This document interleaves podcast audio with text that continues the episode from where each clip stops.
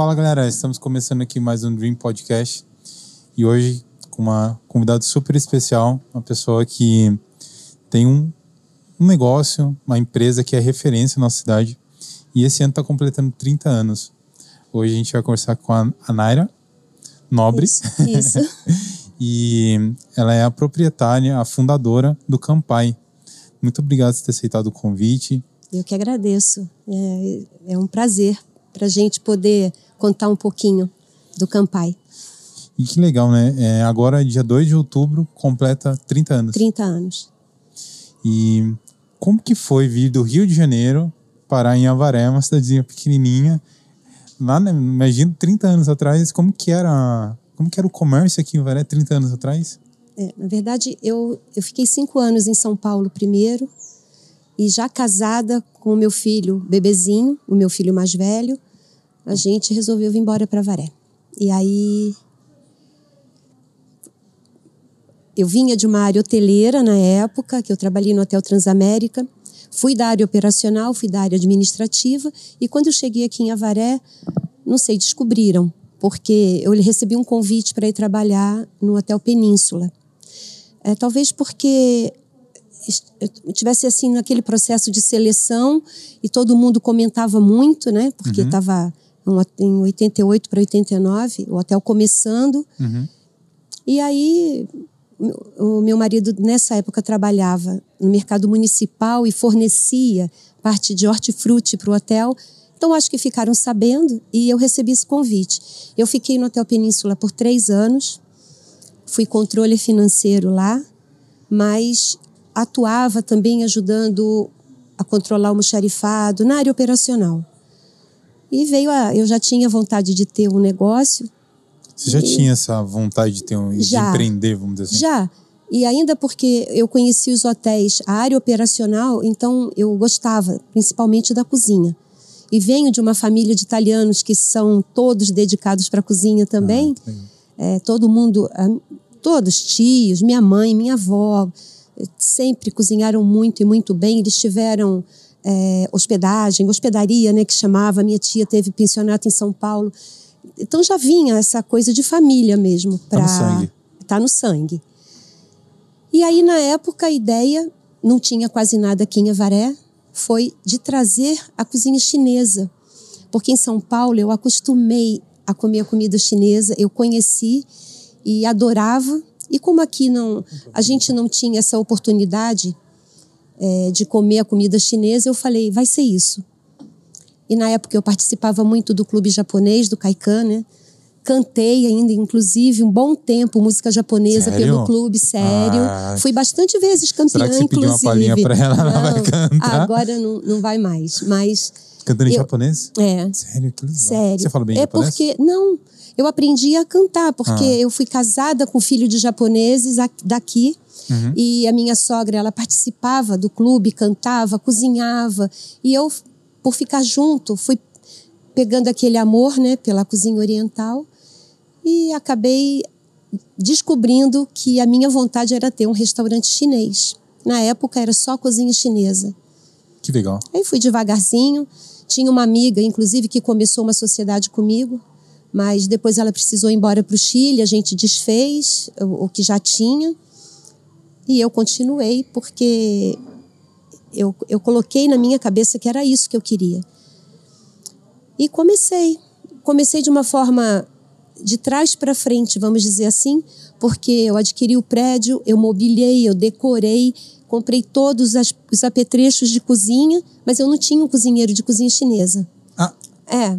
Eu achava que de repente alguém mesmo da colônia japonesa pudesse conhecer. Na época eu, eu não pensei nisso. Eu montei o restaurante. Onde e foi aí, a onde que você abriu? O primeiro é. foi na Rua Major Vitoriano, lá no encontro com a pracinha japonesa. Uhum. A casa já foi demolida. Era uma casa de esquina, uma casa alta, de pé direito bem alto.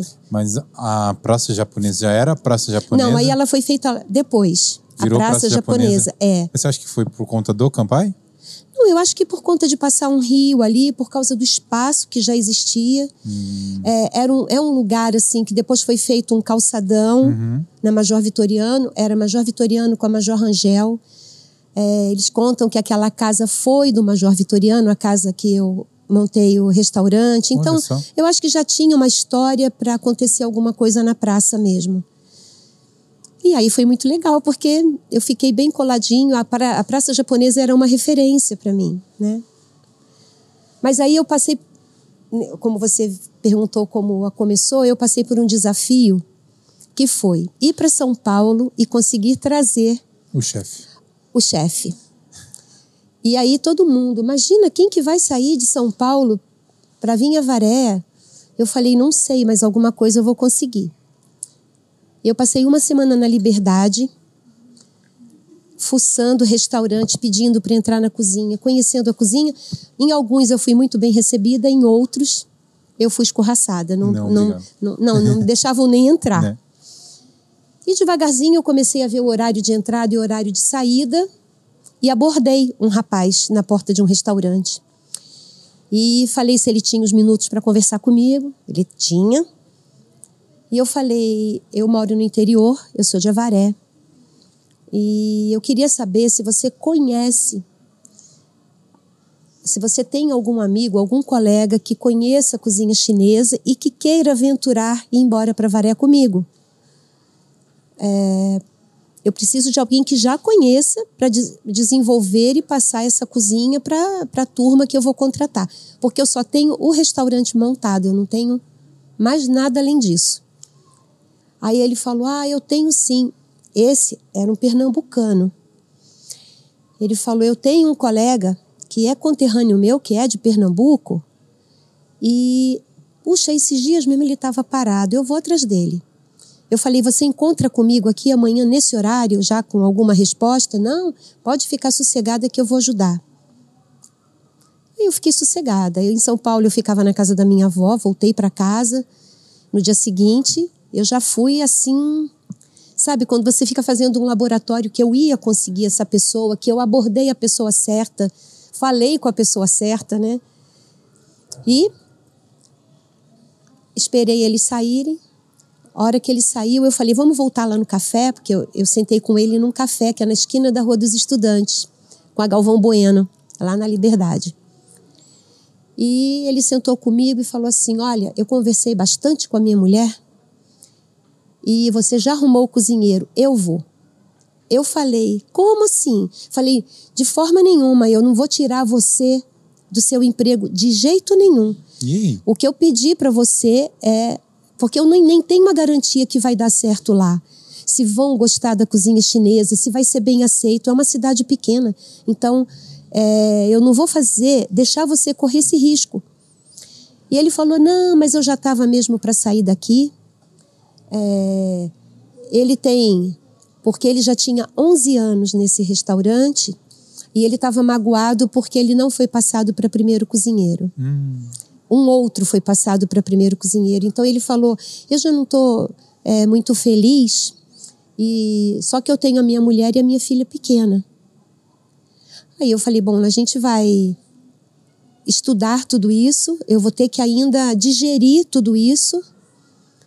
É, você vai precisar ir para Varé comigo, você vai ter que cumprir aviso aí no seu, né, no, no, no seu serviço. E a gente vai se falando. Aí trocamos telefone. Aí ele foi pedir a conta dele e eu vim para Varé, mas já assim eufórica, consegui, consegui, consegui. Só que ele precisou cumprir só 15 dias de, de aviso. Me ligou dizendo que já estava com a mudança pronta para vir embora. E por sinal, é, houve até uma coincidência, porque desocupou uma casa perto de onde a minha mãe morava e que era o ideal, uma casa com dois quartos, sala, cozinha, banheiro. Ele não tinha carro e eu fui correr. Eu falei então a gente, eu vou correr para alugar a casa aqui e vou para São Paulo para a gente se encontrar. Aí enquanto ele fazia os acertos lá, tudo, eu sei que em um mês eu abri o restaurante.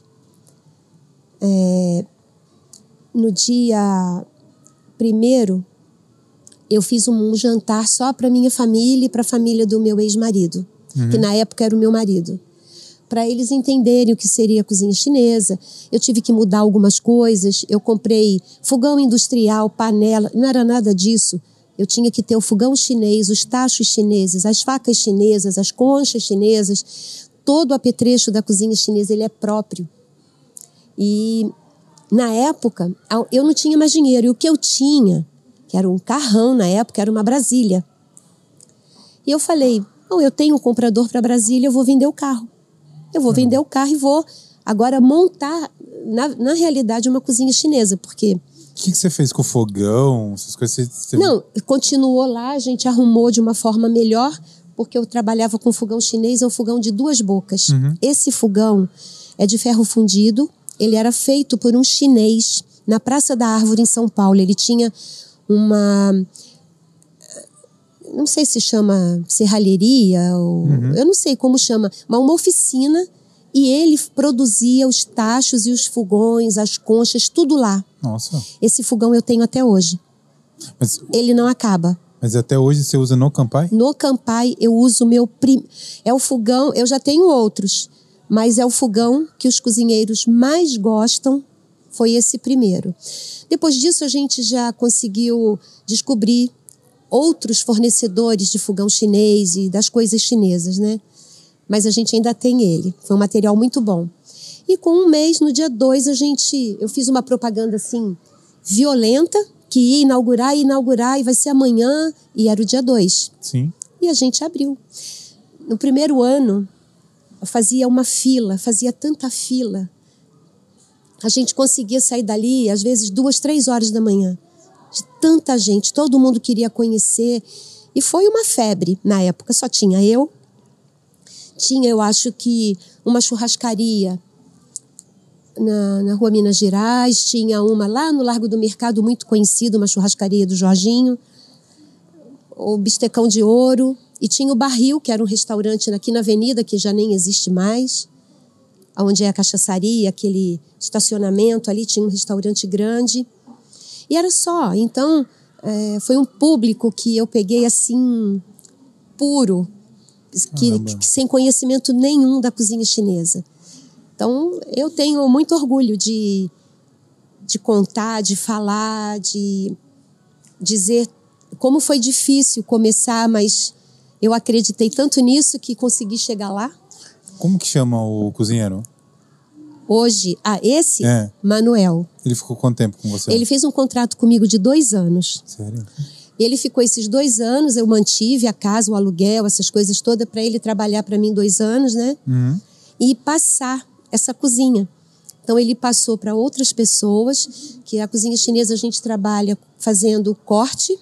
Então tem limpeza das verduras, vem para a bancada, tem o corte.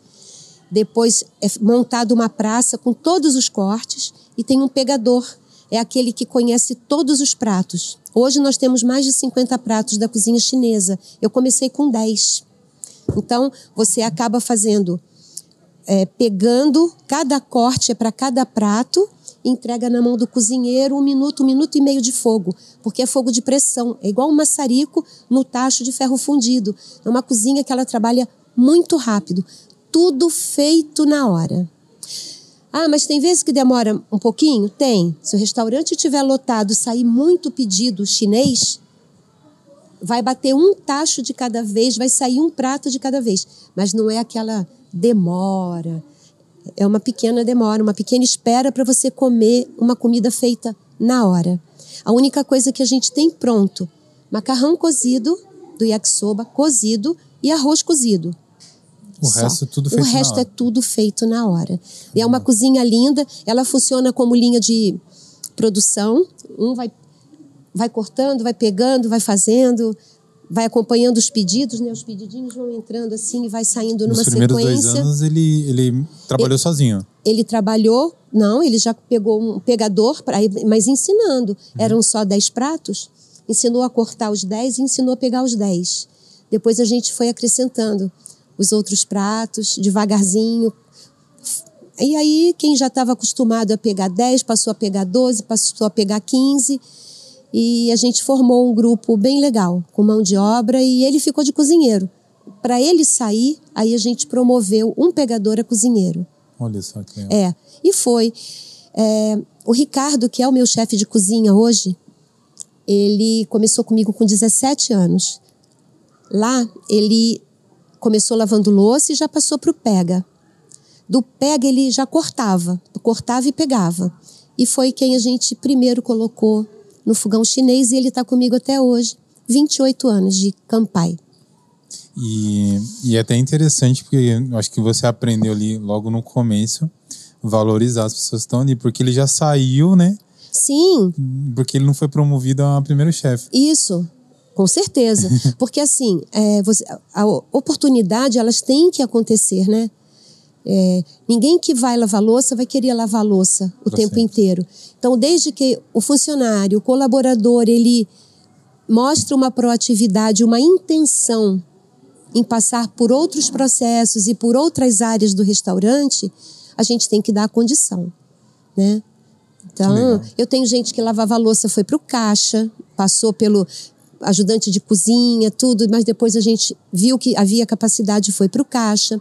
Eu tive garçonete que mostrou muita habilidade com a cozinha, queria ir para a cozinha, foi para a cozinha. É, gente que entrou para lavar louça hoje faz sushi. Então, a, as oportunidades, elas vão acontecendo, elas aparecem. E é muito interessante ver ali o, a, a sua gestão, né? Que você já trouxe ali todos os seus anos de Sim. dentro de, da hortelaria, trazendo isso já para um outro negócio. Sim. E, e deu muito certo. Rápido, né? É, deu certo rápido. Apesar de altos e baixos, né? Porque. Na hora que você falou que você fez uma divulgação em massa. É, hoje a divulgação em massa é totalmente diferente que antigamente. Sim. Como que era a divulgação em massa é, 30 anos era... atrás? Eu vou ter que. Rádio Paulista, Rádio Panorama, se eu não me engano, é, panfleto, pan, panfletagem na rua. É, e a rádio, a gente colocava assim, tantas inserções. Aí eu queria, eu pagava 20 inserções, eu queria os melhores horários. Eu falava, ó, de 10 em 10 minutos você fala da inauguração. Acabou, acabou. Na outra rádio, eu ia buscar saber os melhores horários, eu pedia as inserções naqueles horários. E, e boca a boca, e pedindo para as pessoas falarem. E foi. foi. Como que você como é que surgiu o nome Campai? Que a gente está bem no comecinho falando da história do início. Como que você então, chegou nesse nome? Sabe que às vezes as pessoas falam para mim: "Ah, é o mesmo Campai de Bauru? É o mesmo Campai de Floripa? É o mesmo Campai de São Paulo?" Eu falei: "Não. O meu Campai saiu de uma música que eu cantei. É, uma música japonesa que chamava Campai, que quer dizer erguer a taça, é brindar, Campai. E uma época que eu trabalhei para registrar a marca, eu descobri que eu era a primeira. Eu era antes do Campai de São Paulo, antes do de Bauru. Eu já encontrei Campai em Fortaleza. Eu encontrei Campai na Bahia. É... Que legal. É, mas o meu saiu de uma música, os outros eu não sei. Uma música que, inclusive, a minha sogra que pediu que eu cantasse na época, né? Então, é, e era uma música originalmente cantada por homem. Ficou muito difícil para colocar voz de mulher porque a gente cantava em cima de gravação, né? Em cima de playback. Mas era foi, foi desafiador e foi bacana. E daí saiu esse nome. Falando da, dos anos 90 ali, dessa, dessa nostalgia, mas você já veio assim para Varese, veio do Rio de Janeiro, você, você já tinha ali é, seu know-how, né, de é, sobre negócios. Você sentiu que você teve alguma dificuldade assim de empreender lá no início só por ser mulher? Você teve isso? É. Ou não? Não tipo... só por ser mulher. Eu era forasteira. Também. Então, aqui era aquele núcleo, sempre aquele núcleo, né? É, muito fechado. E eu de fora, eu falava, que ah, posso olhar esse ponto, eu quero montar um restaurante. Não, restaurante não. E eu queria realmente uma casa, eu queria aquele aconchego de uma casa. Eu não queria um salão. E eu tive muita dificuldade. Vou Como dizer é para você. A bolha? Furei a bolha falando direto com a dona de uma casa, cortei a imobiliária, fui falar direto com a dona da casa, a dona Adelina Vicentini, e foi ela que me permitiu fazer o restaurante lá. Então, é, nas imobiliárias eu não conseguia. Aí você é da onde? Eu sou do Rio. Ó, por ser mulher, eu vou dizer que na época eu não me não, não pensei nisso. Eu não eu não estava preocupada com isso. Uma porque eu era casada e eu era casada com uma pessoa de Avaré. Uhum. Os meus meu sogro e minha sogra, eles tinham a primeira banca do mercado municipal. Olha. A banca mais velha do mercado municipal era dos meus sogros. Então, eu, eu não tinha isso na cabeça que eu pudesse é, enfrentar algum problema por ser mulher. Não. Mas por ser de fora, eu. E, assim, um dono de uma casa de avaré chegou a falar para mim: é, Ah, não quero. Estava para ponto comercial. Mas ele falou para mim: Eu não quero ninguém entrando e saindo da minha casa. então, eu, é, eu falei: no restaurante tem um entre e sai, mas se fizer uma loja tem entre e sai, se montar um, um escritório de advocacia tem entre e sai, qualquer coisa, né? Mas eu desencanei, continuei a procurar e eu consegui. É bem na esquininha lá, né, da Praça Japonesa, lá embaixo. Como que você começou a, a expandir? Ah, e outra coisa, só de eu ter falado na dona Adelina Vicentini, ela morava aqui. A casinha dela era aqui, sim. Onde que é o Maracá? É. Era aqui que eu vinha pagar o aluguel. Eu saía de lá e vinha. Essa casa pertencia à paróquia. E a paróquia alugou para dona Adelina. Então a gente fazia uma troca. Eu aluguei a casa da dona Adelina, eu pagava o aluguel para ela e ela pagava o aluguel para a paróquia. Olha só. É, era aqui. A parte da frente que já não. Alguma parede aí ainda existe, mas a casa dela era aqui. Gente do céu. É, Essa daí não, não é, são esperava. 30 anos, né? Então faz tempo. Faz muito tempo. É, que legal. É. E, e tudo deve ter mudado, né? Aqui na cidade, né? Mas- Mudou tudo. A cidade hoje, é, quando a gente entra lá, é um, tá, né, um, dá um baque assim bonita a entrada da cidade. Demorou um bocado, demorou muito para dar essa alavancada, mas a obra que veio, a melhoria das entradas da cidade, né? Sim. Eu acho que tá bem bonita a cidade. Como que você começou a partir daí implantar a expansão do cardápio para fazer comida japonesa? Foi Não, foi naturalmente isso? Foi. Lá embaixo ainda, como eu tinha já a facilidade da minha sogra ser japonesa, e eu já tinha participado bastante do clube japonês. Eu já tinha um. O clube existe ainda? Desculpa. Existe, existe. Legal. Mas na época eu era. Hoje eu não sou mais casada com ele, mas eu era. Então eu. Tudo eu participava no clube. Eu dançava, eu cantava, eu cozinhava, tudo. As festas, eu, a gente participava de tudo. Eu e meus filhos também, né? Que depois eu tive mais uma menina e seis anos depois eu tive mais um moleque. Eu tenho três filhos. E então eu falei, eu- acho que se eu colocar um dia para fazer uma comida japonesa, eu comecei a tentar. Ela começou a me ajudar, aí foi me ensinar, né? Mas, mas foi mais uma coisa por prazer seu de gostar da comida ou foi mais uma sacada de, de negócio mesmo? De... Não, porque na época já estava começando a procura por comida japonesa, que antes era a chinesa. Ela é muito parecida com a nossa, ela tem molho, ela é mais temperada, ela tem tempo de fogo. A cozinha japonesa, ela a parte que o brasileiro gosta é a parte fria da comida. São os sushis, os temakis, né? Então, é, sashimi, os mais tradicionais curtem muito os pratos quentes. Eu, particularmente, adoro. Mas o que vende hoje é a, a, a parte fria da cozinha. E eu comecei a ver isso que eles faziam no clube e que saía muito, sabe? Que era gostoso. É, aí começou a expandir restaurante japonês e- em São Paulo. E eu falei, eu vou tentar. E aí a minha sogra se disponibilizou a me ajudar. Então eu comecei a promover noites japonesas lá embaixo. Só que eu vendia convite para eu não ter o, o desprazer de não ter o público, eu vendia antecipadamente o convite. Então eu tinha 70 lugares, eu vendia 70 convites. E aí Caramba, as pessoas já tinham pago o convite antecipadamente, e aí eu sabia que eu podia preparar aquilo para 70 pessoas. Então E aí eu fui aumentando o cardápio, fui de vez em quando colocando uma comida quente, porque tem muita comida legal, né? Então um dia eu colocava os sushis, as barcas, que eu já decorava. E assim, vou dizer para você que eu trabalhava com mais opções do que eu tenho hoje. A gente trabalhava muito com polvo, com lula. A gente ainda trabalha, mas lá eu fazia disso um, uma novidade, uma coisa que era para as pessoas virem realmente conhecer. E aí um dia eu fazia um sukiyaki, que é um prato quente, um dia eu fazia um batayaki, que é um prato quente. E foi, fiquei fazendo. Só que depois eu fiquei sozinha. E... Sozinha no negócio? É, porque aí começou a.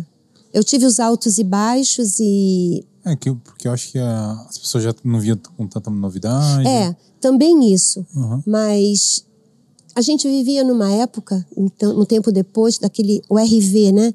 Que o dinheiro ele se modificava todos os dias. Hum. Todos os dias você tinha um fator que você tinha aplicar, que aplicar sobre o seu dinheiro. Até 94 a gente funcionou assim. De 94, quando aconteceu a estabilização da moeda, que veio o real, aí teve aquele boom, mas ao mesmo tempo de melhoria, eu digo mas ao mesmo tempo a situação econômica já não era das melhores, então o movimento ele oscilava muito. E aí você começou a fazer essas estratégias de fazer noites sim, especiais para sim para me ajudar. Mas é, depois de um tempo a minha sogra parou e aí eu me vi sozinha. Esse cozinheiro que está comigo até hoje era o que me ajudava. Aí você estava sozinho no negócio. Três crianças. É, não, aí. Ainda não tinha Nessa época, o meu marido foi embora para o Japão. É, o pai dos meus filhos foi embora para o Japão. Mas vocês tinham separado? Ou... Ainda não, a gente separou depois. Mas ele foi para lá para trabalhar? Para tentar é, melhorar o nosso financeiro, porque a gente precisava de investimento no restaurante. E eu, eu não sobrava para eu investir.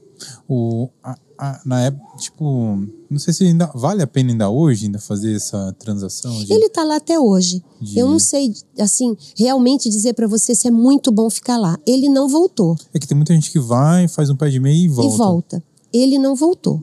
Ele vai voltar depois que aposentar. Né? Já tem 25 anos que ele foi. É muito tempo. Uhum. E então, aí eu fiquei com as crianças pequenas. Aí eu tinha que é, escola aqui leva um, busca o outro e é, eu fui parando com com a comida japonesa porque ficou muito pesado para mim, muito Era cansativo. Muita Era muita coisa. E nessa época você, você fazia gestão, você ajudava? Eu fazia tudo. Eu fazia compra, eu fazia gestão, eu fazia o financeiro, eu ia no banco sacar dinheiro para pagar funcionário, era assim. É, eu que fazia tudo. Então eu fui cansando, cansei muito. Quanto tempo foi nisso? Ai, eu acho que foi bem uns. É porque uns 10 anos. Porque chega uma hora que. 10, 11, 12 anos mais ou menos. É porque o negócio. De... É... quando fica muito centralizado numa pessoa. É, é uma coisa que é muito difícil. E aí, o que. Aí eu tive que fechar o almoço. Por quê? Me dava. Não me dava retorno. Me dava só despesa, porque ninguém queria almoçar comida chinesa. A pessoa, na hora do almoço, ela queria comer arroz, feijão, carne. Ia lá comer um frango xadrez, daqui a pouco está com fome. Isso, é, eles achavam, pens, entendiam que a comida chinesa era melhor à noite. Meu movimento à noite eu tinha, o normal. E aí entendi que eu precisava fechar o almoço.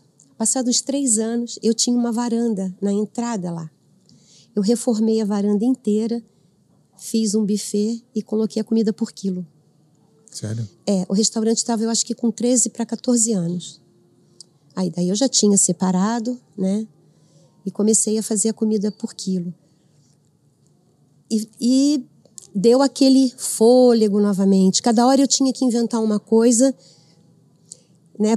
Para você se sustentar. Meus filhos começaram a chegar em idade de estudar fora e, inclusive, foi. Meu filho foi para Unesp, a minha filha foi fazer cursinho em São Paulo, depois acabou indo para o Rio. É, e você se vê nessa função de ter que sustentar os filhos, sustentar o seu negócio, os seus funcionários. É, não deix... Aí teve a parte da quebradeira, que quando ele foi para o Japão, na verdade a gente já estava capengando, sabe? A coisa já estava é, feia. Nossa, mas foi muito uma fase de muito tempo muito difícil, é, né? Mas eu vou dizer para você que nessa época muita gente fechou. Os pequenos que tinham aberto, todos fecharam, todos. Então não era uma coisa que era só, com só comigo, não era um privilégio meu, era, era uma situação mesmo que existia.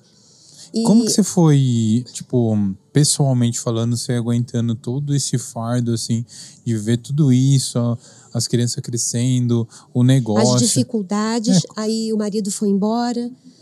E eu me vi três anos, os três primeiros anos, sozinha. E correndo atrás só de prejuízo. Aí eu coloquei é, videokê à noite, sabe? Aí virava noite trabalhando. Depois eu tinha que levar funcionário em casa. Era super desgastante, porque cedo eu tinha que estar em pé, porque meus filhos entravam cedo na escola. Ó, foi, foi um. Eu lembro, e vou dizer que lembro até com, com, com certo orgulho e admiração, porque eu não entreguei os pontos. Foi uma coisa que eu não fiz. Eu, eu fiquei buscando é, coisas que pudesse melhorar o negócio.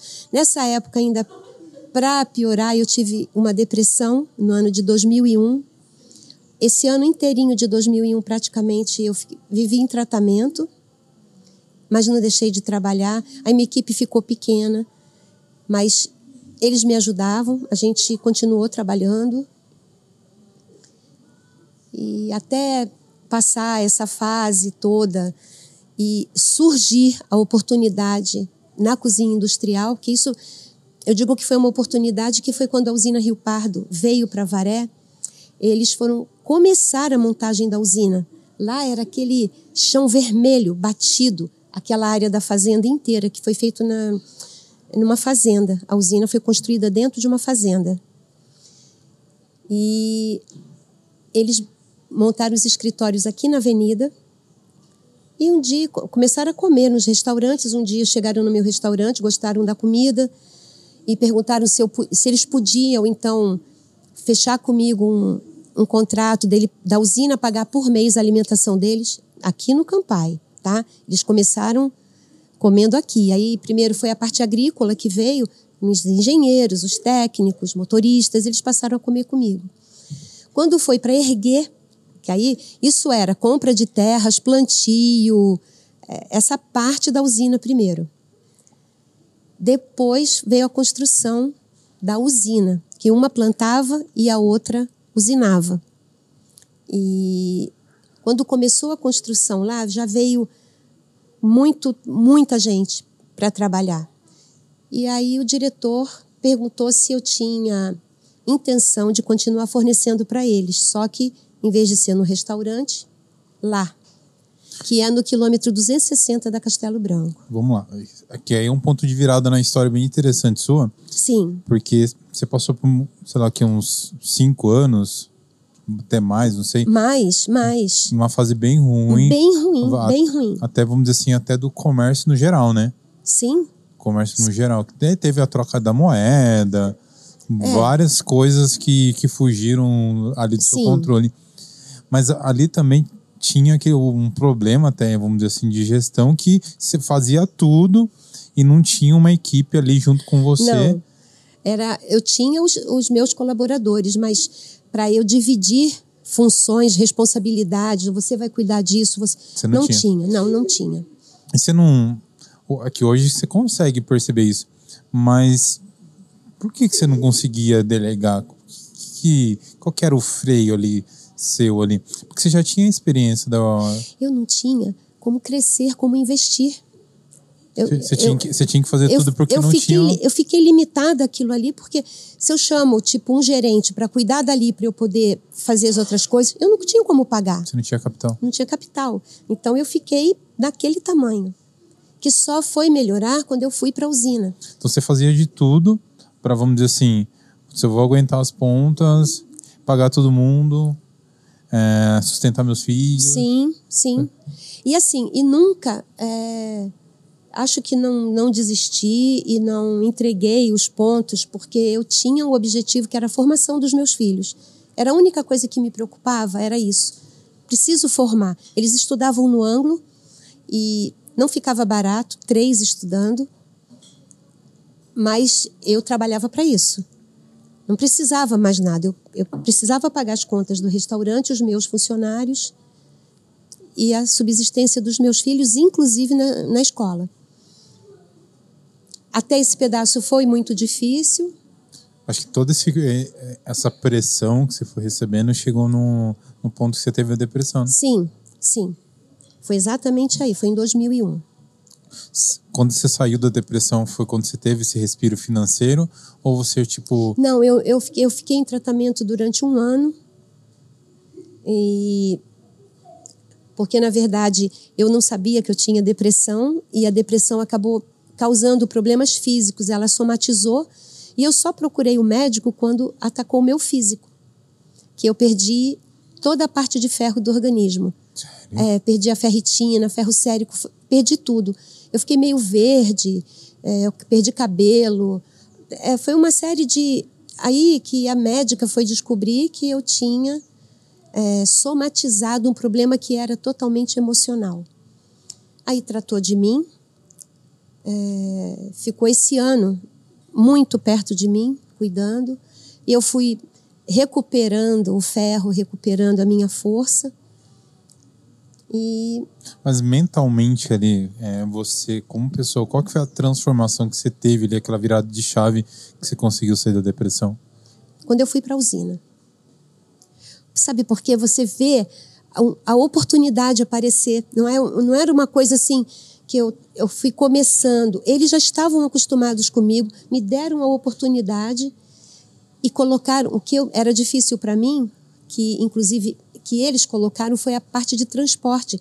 Eles vinham buscar comida e eles levavam todos os dias. Então uhum. eu me preocupava com a produção que que era o que eu queria realmente. Muitos dos seus problemas então estavam relacionados ao financeiro, né? Com certeza, com certeza ao financeiro.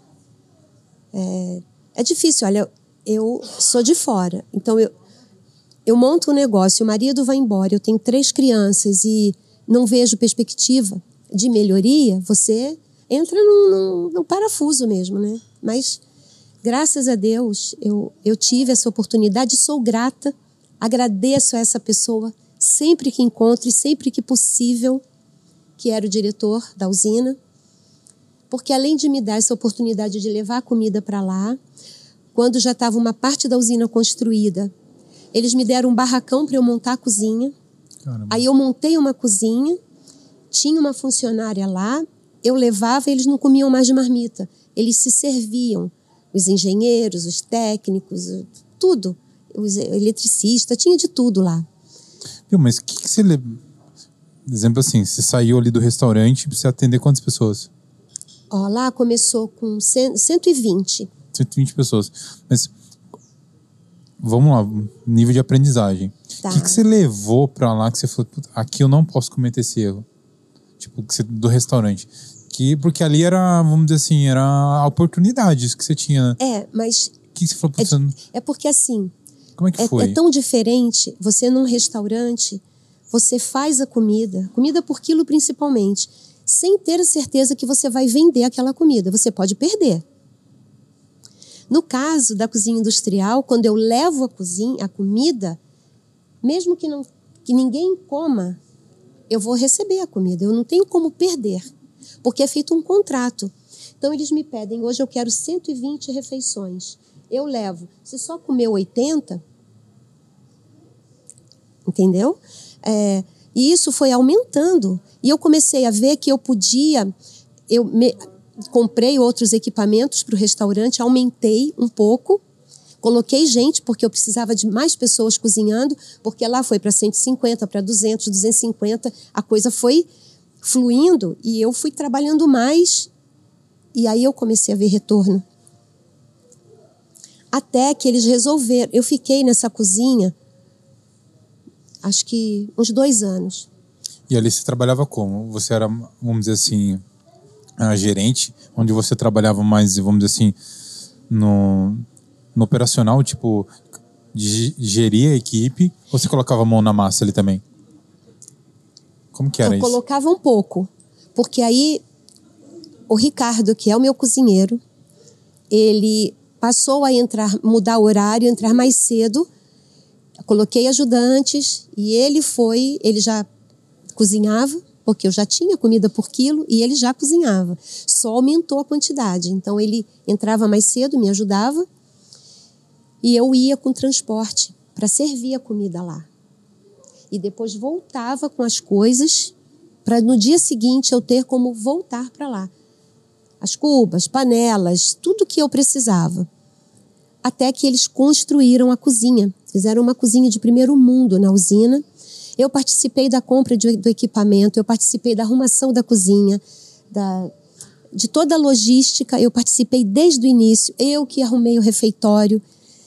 Bom, aí chegou aí, eu passei por um, um momento também difícil, porque por ser mas uma. Tava, mas estava indo tudo bem. É, estava indo tudo bem, mas por ser uma cozinha, uma empresa muito grande e que na época já estava com quase 600 refeições, a gente cozinhando lá, e ainda não era.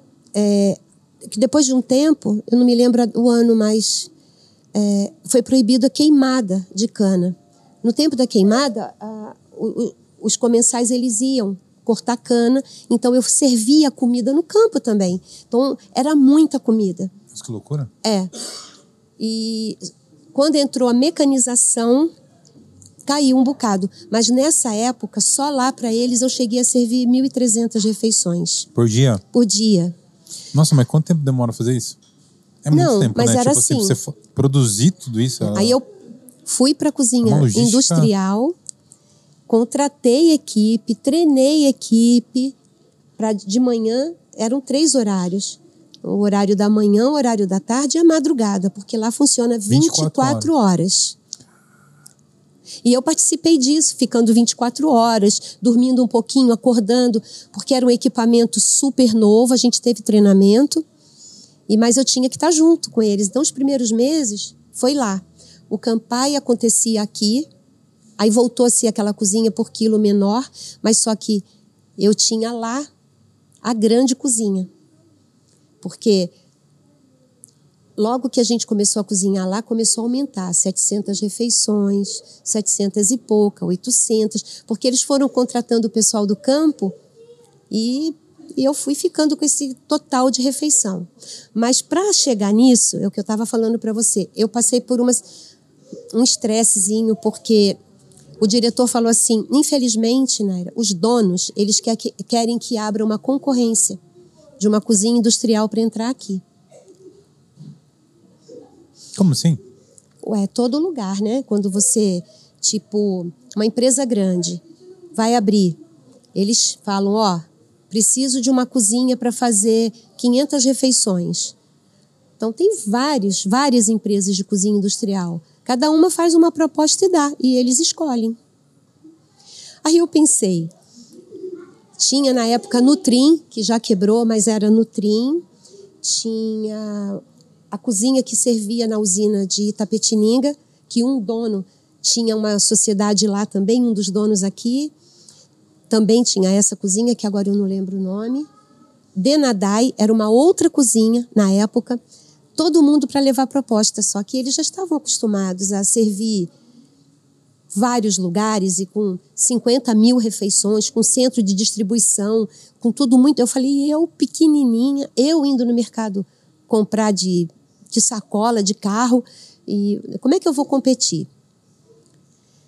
E aí, Peraí, vamos entender. Hum. Você já estava atendendo eles.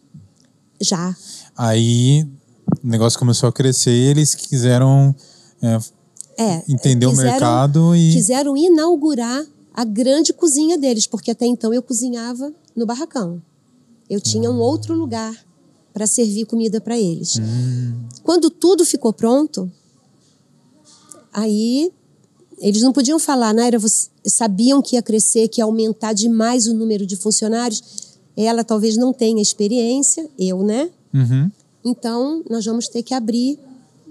O que, que você pensou ali naquele momento? Ah, tô fora. Foi Você- só o que vinha na minha Você cabeça. achou que você.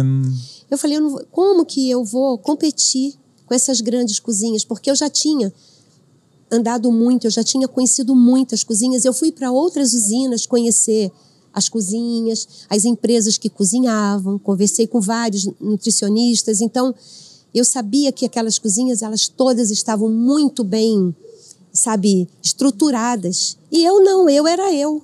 Mas exemplo ali, ó. É, como que tava indo o Campai? Ah, O restaurante é, paralelo a isso, tava indo bem ou já ainda É, tava, aí a comida por quilo tava indo bem? Estava indo bem, a chinesa à noite estava, tava dando para gente se sustentar. Aí qual que foi sua sacada ali de, de empreendedora, de visão de negócio? Como é que você fez para Então, na época, eu conversei com o meu diretor. Eu falei, eu não, não sei co- como, o que eu vou poder oferecer para vocês em termos de preço ou em termos de modernidade para fazer a comida aqui, porque essas empresas já tinham né, muita estrutura e eu não. Eu só tenho um restaurante e eu não sei como que eu vou começar. E ele falou: faça, faça uma proposta. Escreve o que você pode oferecer, monta cardápio, escreve e manda, porque todos os diretores vão olhar isso. E eu fiz. Aí pedi ajuda da minha filha para me ajudar a redigir é, de uma forma bem. é, como eu vou dizer? Bem clara? bem clara, mas é, mostrando para eles a minha realidade, não inventando, mentindo, falando é, não, porque eu também vou fazer. Não, o que eu posso fazer para eles é isso, da mesma forma que eu sempre fiz, sem colocar nada pronto, tempero pronto, nada industrializado, continuar com a cozinha caseira e tratando eles que já há dois anos eu atendia eles, né? Então, tratando da mesma forma, eles recebendo a mesma comida, mesmo sendo feita em grande escala. Porque uma coisa é você cozinhar para 120, outra coisa é para 1.200, né? Então, eu, eu escrevi mais ou menos o que eu queria e ela foi, colocou mais alguma coisa e eu coloquei um ponto assim para eles que eu gostaria que eles entendessem que eu trabalhando aqui, todos os funcionários daqui, a empresa aqui, seria muito legal que eles dessem oportunidade para as pessoas do local. Eles chegaram com uma usina aqui, que era de, não existia. Né? Na verdade, ela nem pertence à Avaré, ela pertence à Cerqueira César. Porque na época foi Cerqueira que cedeu a parte lá dos. Então, é, eu falei, aí vem uma cozinha de São Paulo, trabalha aqui e leva o dinheiro para São Paulo. Não seria mais bacana que isso ficasse aqui, os impostos, tanta coisa que podia recolher para Varé, inclusive dando oportunidade de emprego. De... E aí expliquei o que eu queria falar, minha filha me ajudou a redigir e eu mandei. E eles foram para. Coloquei o preço que eu já fazia para eles aquele preço, sabendo que alguma outra cozinha, por entender que eles já, já cozinhavam para muita gente, o preço deles poderia ser bem menor que o meu. Porque você, eu não tinha preço para competir. Quando eles entram num, num processo desse, cada um tira um pouquinho, porque é o menor preço que ganha, normalmente. O meu não era o menor preço. Eu não vi os outros, mas eu tinha certeza que não era. Eu fazia dentro daquilo que eu podia fazer. E aí. Você ofereceu para eles um, um, um, atendimento personalizado em grande isso, escala, né? Isso, Resumindo. exatamente. E a, e a condição de não modificar, não transformar a minha comida caseira numa cozinha industrial, comida industrial. Né? Então, que é comida sempre com muito conservante, com muito salitre, e eu não queria isso. E eles também não queriam. E depois, aí eu tinha um gerente lá, o Gilberto, me chamou para falar que a, ele falou, ó, oh, preciso falar para você. A diretoria já chegou num em, em um comum acordo lá e eu tenho que passar para você. eu já tinha me preparado para receber ou não, sabe? Eu já estava assim. No cenário ali que você não conseguisse, o que, que, você pensava na sua cabeça? Você ia voltar pro restaurante? Sim. E eu ia continuar fazendo. Ia voltar naquela aquilo que eu estava fazendo. Sim. E daí ele falou para mim: a diretoria escolheu você.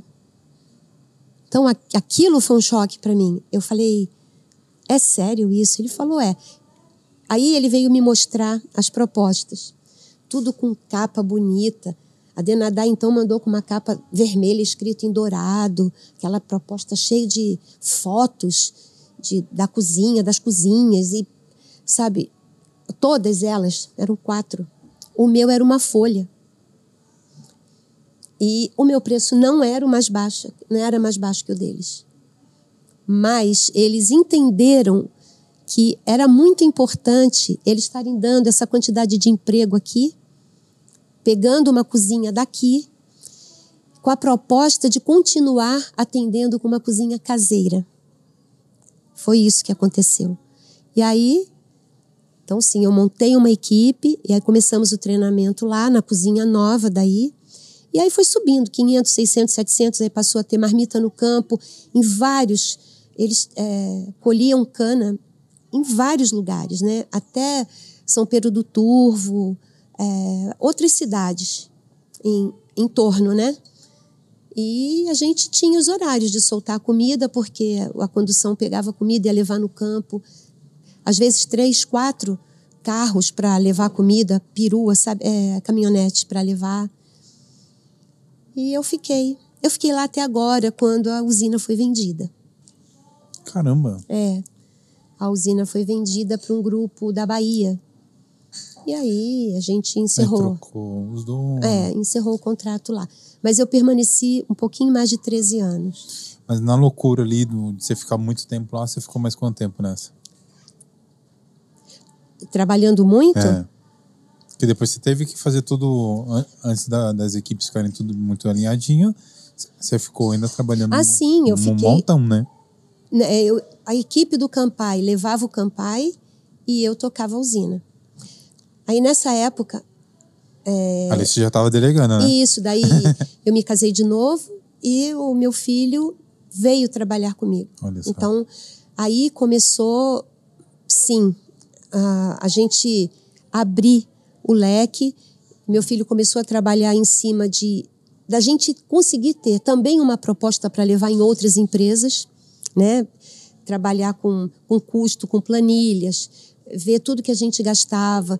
É, tinha muito sindicato envolvido lá dentro, por conta que a usina também não era só de álcool, era de açúcar. Então, é, era uma usina também do sindicato de alimentação que nos envolvia da mesma forma. E então ele começou a trabalhar com isso junto.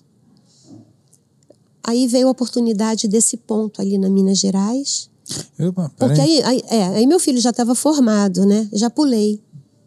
Pulei muito? Não, ah, é, tá. Ah, peraí que né, vamos chegar nessa parte aí. Tá. Meu, mas que, a, a história da, da usina foi o que virou tudo ali sua vida, né? Sim, foi para mim um divisor de águas. Foi assim, o momento que eu enxerguei que eu tinha mais potencial do que aquilo que eu ali. apresentava ali. Vamos dizer assim, você estava num mundo onde você via as oportunidades aqui. Quando você entrou na usina, você expandiu. Sim. Aí, com... Aí você conseguiu ver todo o seu potencial de saber gerir Sim. equipes. E nessa época também, é, já fomos, recebemos um convite para Mococa, que era uma, um laticínio em Cerqueira César.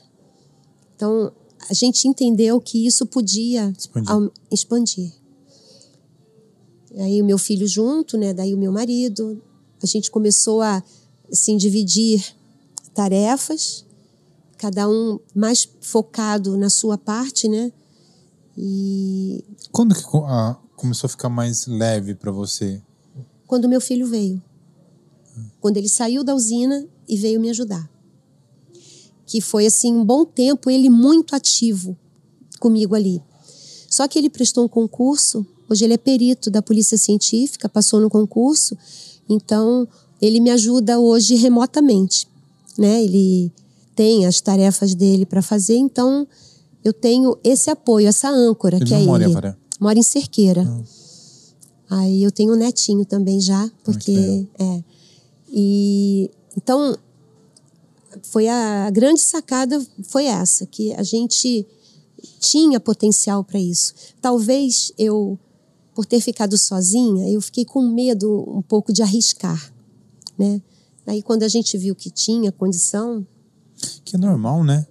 É normal, é, você, eu acho que é é normal. normal você ter um pouco de medo. É, ainda mais quando, no seu caso, que você, você iria atender uma empresa tão grande e você estava com um restaurante. Sim. Era tanta coisa É que, na verdade, eu me enxergava pequenininha. Eu achava que era aquilo ali, mas não era só aquilo ali. Eu, eu podia oferecer muito mais, né? E aí, um filho engenheiro junto, que a cabeça, assim, para toda a parte financeira da empresa, tudo ele, essa parte é dele. É, a visão de trabalhar com bancos, de mexer com tudo que ele mexe. Então, foi muito bom. E, e depois também o meu marido que assumiu a parte de compras, que era eu que fazia, só que cresceu muito. A gente tinha que comprar muito, que era comprar Campai de manhã, Campai à noite, que cozinha chinesa, outra é brasileira, são coisas diferentes. É, comprar para a usina, comprar para a Mococa. A, as co- a coisa começou a crescer muito. E aí a gente entendeu que precisava delegar, né? Dividir um pouco. Aí hoje a gente tem gerente, a gente tem nutricionista, a gente tem técnico, tem tudo funcionando certinho. Agora eu quero que você compartilhe comigo, um, com, nós, né? É um pouco como que foi a, a transição para o novo espaço. Mas antes disso, eu quero passar um recadinho para a galera que está assistindo a gente. É, para vocês que estão assistindo a gente aqui no YouTube ou, é, ou está ouvindo a gente pelo Spotify, ou você que está na, na Non Center TV, ou assistindo pela TV Serrana, onde que a gente passa é, nosso programa na íntegra. Lembre-se de se inscrever no nosso canal no YouTube. É, entra lá no YouTube, escreve Dream Podcast se inscreve lá. A gente está chegando a mil inscritos. Ou se você já está assistindo algum. Esse programa já passou faz algum tempo, a gente já deve ter passado, mas se inscreve também lá. E o nosso programa também fica no Spotify. No nosso Instagram a gente posta somente os cortes. E um agradecimento muito especial à HCred, nosso patrocinador. Está falando muito aqui de negócios. Para você que quer abrir seu negócio, ou se você tem uma empresa e quer fazer uma expansão, que é o que a gente vai conversar agora. Então a HCred tem várias linhas de créditos que vai te eh, dar esse suporte para você fazer essa expansão ou abrir seu negócio. Ah, Vai aparecer aqui ah, eh, as informações da HCred. A HCred é uma empresa aqui de Avaré, mas também já está presente, tá- está presente eh, no Brasil todo. E agora a gente vai entender como é que foi a transição do, do Campai, né? Da, da casa para esse lugar lindo que vocês têm hoje. Como é que foi? É- Foi uma oportunidade? Ah, foi. É, Oportunidade de aparecer um ponto, um lugar tão legal. é, e a gente colocar mesmo a coragem para construir, porque lá nós construímos, né? A gente tinha uma casinha muito antiga que a gente derrubou e construiu. Nesse Tudo. período da construção, nós continuamos trabalhando lá embaixo Uhum. até ficar pronto aqui. Construímos tudo, tudo. É, a gente tem cisterna, a gente coleta água de chuva para a parte da limpeza. A gente fez toda a área de cozinha, bar, banheiros, banheiros para cadeirante, tem o estoque. Aí tornamos a mexer no espaço, fizemos câmaras frigoríficas. Cada hora a gente foi melhorando, né? Melhorando. Mas assim, foi coisa de um ano e pouco a gente mudou de lá de baixo para cá. E aqui a gente já está há oito anos. Passa muito rápido, Muito né? rápido. muito rápido.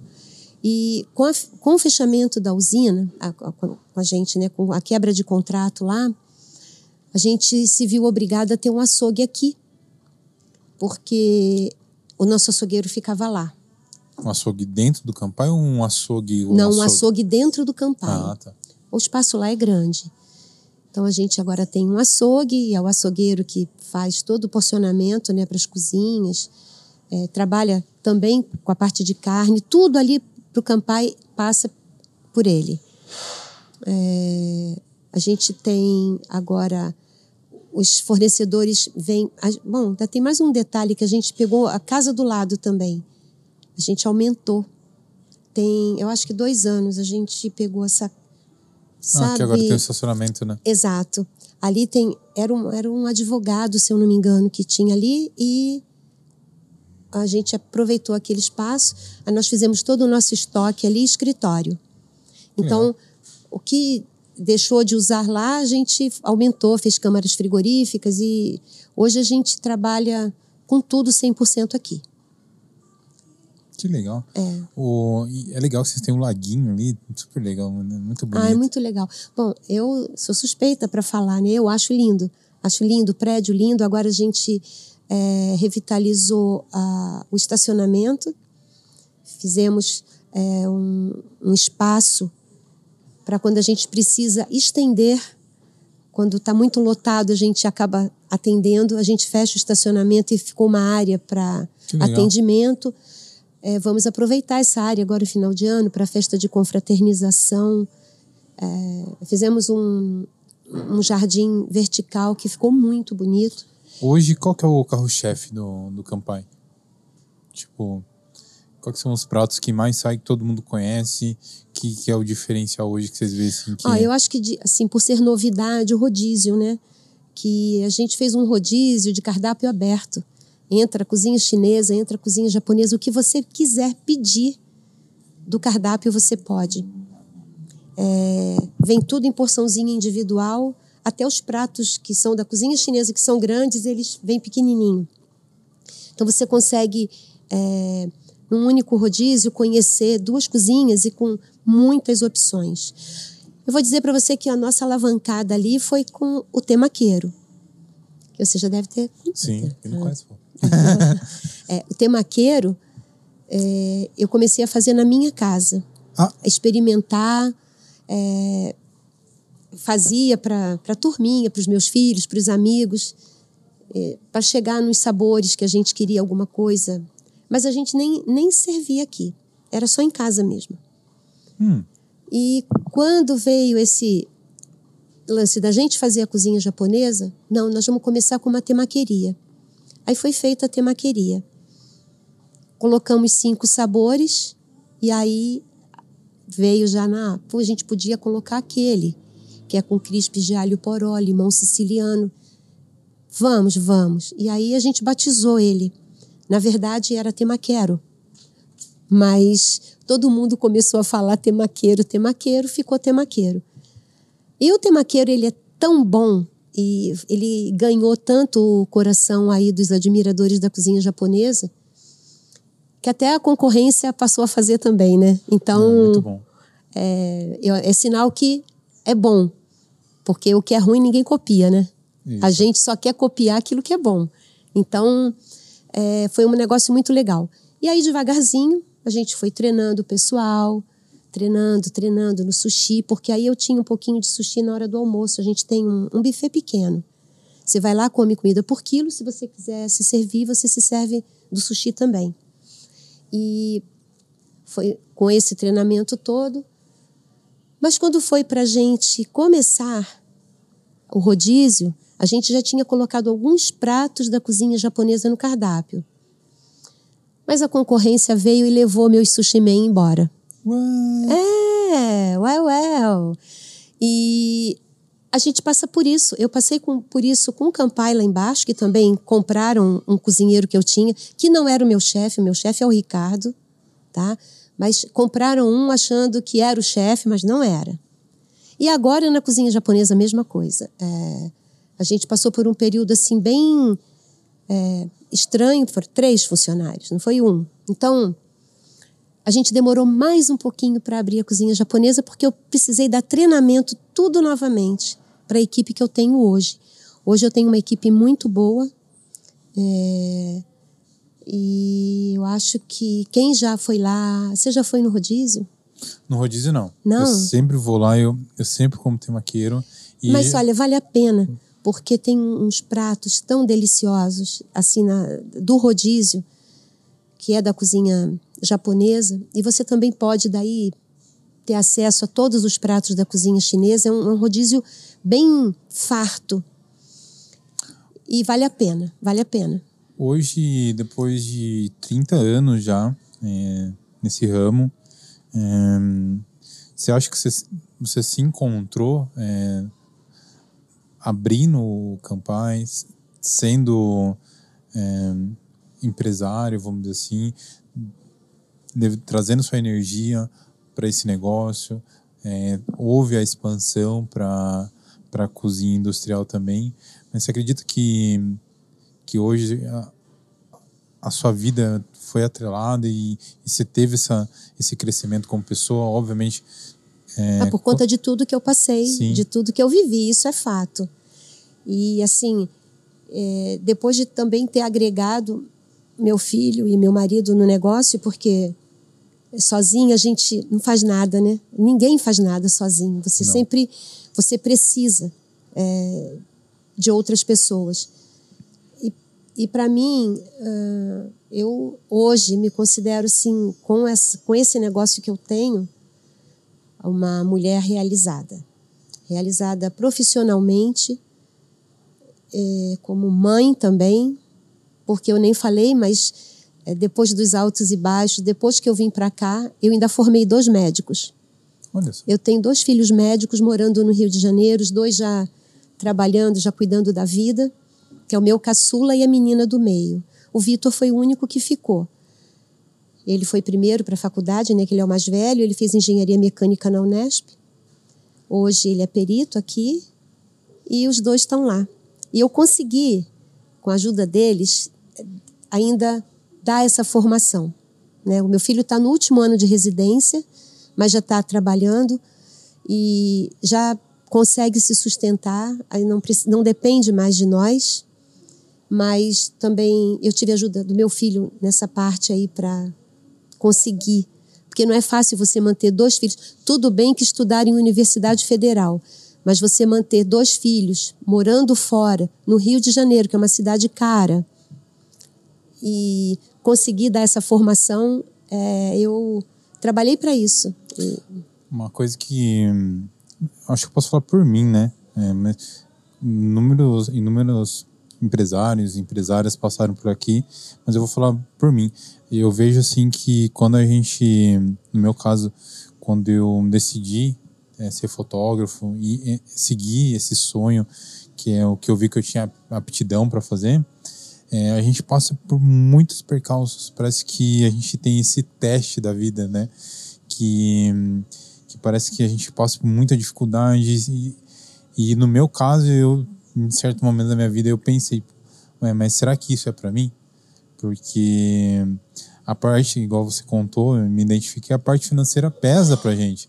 Eu, um certo momento, eu já não, eu já não era menino e eu não ganhava dinheiro fazendo aquilo que eu amava. E então eu parei para pensar, poxa, eu preciso de um sinal, eu fazia minhas orações, até que eu consegui a oportunidade de, de entrar numa, numa grande agência e foi onde eu consegui alavancar minha, minha vida também. E eu vi muito esse paralelo na sua história. É, porque a gente precisa dos degraus, né? É um de cada vez. E a minha sogra, ela costumava falar assim, que a gente só vai começar a subir a hora que a descida acabar. Isso é ensinamento da Seixonoye. A subida só acaba quando a descida termina. Só começa quando a descida termina. E eu vi por aí que eu tive que passar muitas coisas para hoje eu ter uma empresa estruturada do jeito que eu tenho, que nós temos, né? É, 53 funcionários, nós damos emprego para 53 pessoas. É, a, a, nossa estrutura hoje de cozinha é, e de empresa é, é, completamente diferente do que era. Então, é, hoje até para a gente entender o que vai poder fazer, a gente já tem uma estrutura, a gente já consegue olhar, ó, tá tudo aqui planilhado. Isso aqui, ó, ah, dá sim, então a gente vai conseguir fazer. Eu não tinha esse histórico, sabe, o que você, tudo que foi feito quanto foi, por que foi, por que quebrou, quanto que entrou, esse mês foi bom, esse mês não foi. Eu tinha muito vago isso, porque era eu sozinha, pequenininha, eu achava que eu ia só fazer a comida chinesa e estava bom, mas não é assim. Então, hoje, a gente tem um, um histórico feito, planilhado, tá tudo, tudo, tudo que a gente pergunta, no caso para o meu filho, e tal coisa é assim, assim. Ele vai lá e ele fala: não, foi assim, sabe? Tomou outra cara, é de outra forma. É... E assim, a gente pretende só melhorar. Tudo que eu puder fazer de melhor para o meu cliente, eu vou fazer. Então, porque nós trabalhamos para o cliente. A gente trabalha para oferecer o que tem de melhor. Então, tanto na parte de higiene, limpeza, controle, é, tudo que você imaginar, hoje é uma coisa com uma estrutura completamente diferente de como era. Era tudo assim, meio que. Não sei explicar. Limpo sempre foi. Porque sempre eu estive na cozinha, mas hoje é, é outra grandeza. É, né? é diferente, né? A gente, quando começa né, um sonho, né, um, um negócio, a gente não sabe como que as, né, a vida vai direcionar. Então, Exato. É, seria até né, bobo da minha parte perguntar se quando você começou você imaginar que chegando no que você está hoje. É, mas, eu não imaginava. Mas Nunca é, imaginei. A gente não consegue. É. Agora a gente teve esse estalo, pô, a gente tem esse espaço enorme só para parar carro. E tem dia que o restaurante está pequeno, fica aquela fila, a gente não consegue atender. Vamos fazer a cobertura? Vamos. Aí concretamos, fizemos a cobertura, fizemos um jardim, melhoramos ali a entrada para o lago, que está lindo agora. À noite, se você passar lá, você vai ver que tem uma iluminação linda. Nós construímos essa parte nova toda com material usado, desde madeira, lampiões, arandelas, tudo que você imaginar de decoração que está ali, é tudo de garimpo ou de demolição, é, para não não produzir lixo. A gente está tentando é, cada vez mais aproveitar, fazer o reuso, né? Um, a gente está chegando no finalzinho do nosso papo. Sim. E hoje, 30 anos depois, né? Vendo tudo que você passou, as operações, fosse você passar um ensinamento para quem está começando ou quem está nessa, nessa fase difícil do negócio. A gente falou, a gente, a gente já falou, né? que, que depois da descida que vem a subida. Que vem a subida. Mas falando de negócio, pensando o que, que você aprendeu que você poderia passar para essas pessoas que estão nesse momento? É a gestão? Eu penso assim, olha, que eu é, penso sempre que eu tive alguma coisa me inspirou, né? E a gente precisa ter meta no meu caso, era a formação dos meus filhos. Eu queria poder dar para eles a melhor formação. E dei. É, eu penso que a gente não pode desistir. Apesar de que a gente vive um momento na economia do país que você tem medo. Você não sabe é, se você pode arriscar, se não pode.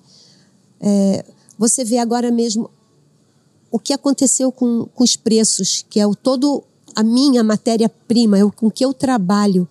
Cada dia que a gente chega no mercado é outro preço, é outro preço, é outro preço. Então, eu entendo até que para quem está começando, vai.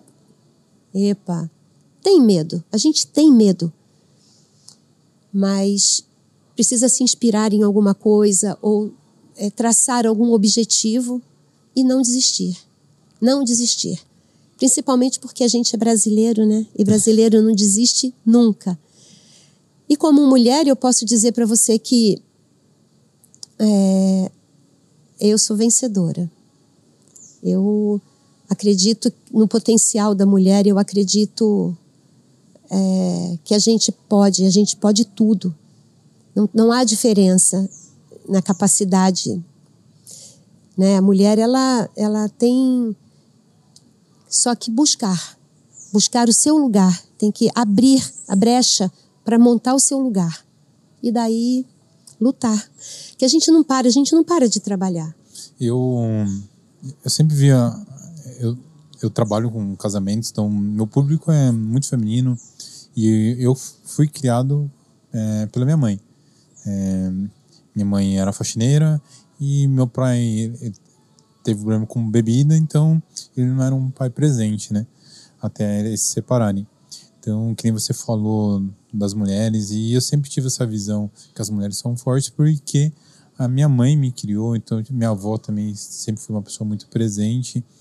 E, e hoje o mercado tá mais é, aceitando melhor as mulheres. Sim. As mulheres estão enfrentando mais também aonde que há preconceito, elas estão indo lá, estão enfrentando. Hoje a mídia é, tá aí para a gente tem acesso, a gente tem o nosso celular Sim. e a gente tem a voz ali para se expressar, as mulheres se expressarem com embasamento também. Sim. Eu só tenho a agradecer você ter vindo aqui, tirado sua tarde, contado sua história. Você falou de inspiração. Eu acredito que a sua história vai inspirar muitas pessoas a, a seguir seus sonhos, a enfrentar as dificuldades. Você teve muitos momentos aí na sua vida de dificuldade que você compartilhou com essas pessoas que estão te assistindo, estão te ouvindo. Com certeza. Então, muito obrigado. Não, eu que agradeço, Bruno, pela oportunidade de falar de mim, de falar do nosso restaurante, da, dos meus filhos. É, sempre eu agradeço e continuo dizendo aqui para você que eu sou grata imensamente às pessoas que me estenderam a mão lá no momento que eu precisava. Sou grata ao meu filho, ao meu marido, aos meus filhos e ao meu marido por terem é, me ajudado para eu chegar nessa posição que eu cheguei hoje que agora normalmente eu só vou para a cozinha quando tem festival de camarão, que aí eu, eu preciso estar tá na cozinha com eles, mas fora disso, nunca mais precisou. A gente tem uma equipe maravilhosa. É, temos chefe de cozinha, temos as cozinheiras, tudo certinho, meio oficial, ajudantes. A gente faz um.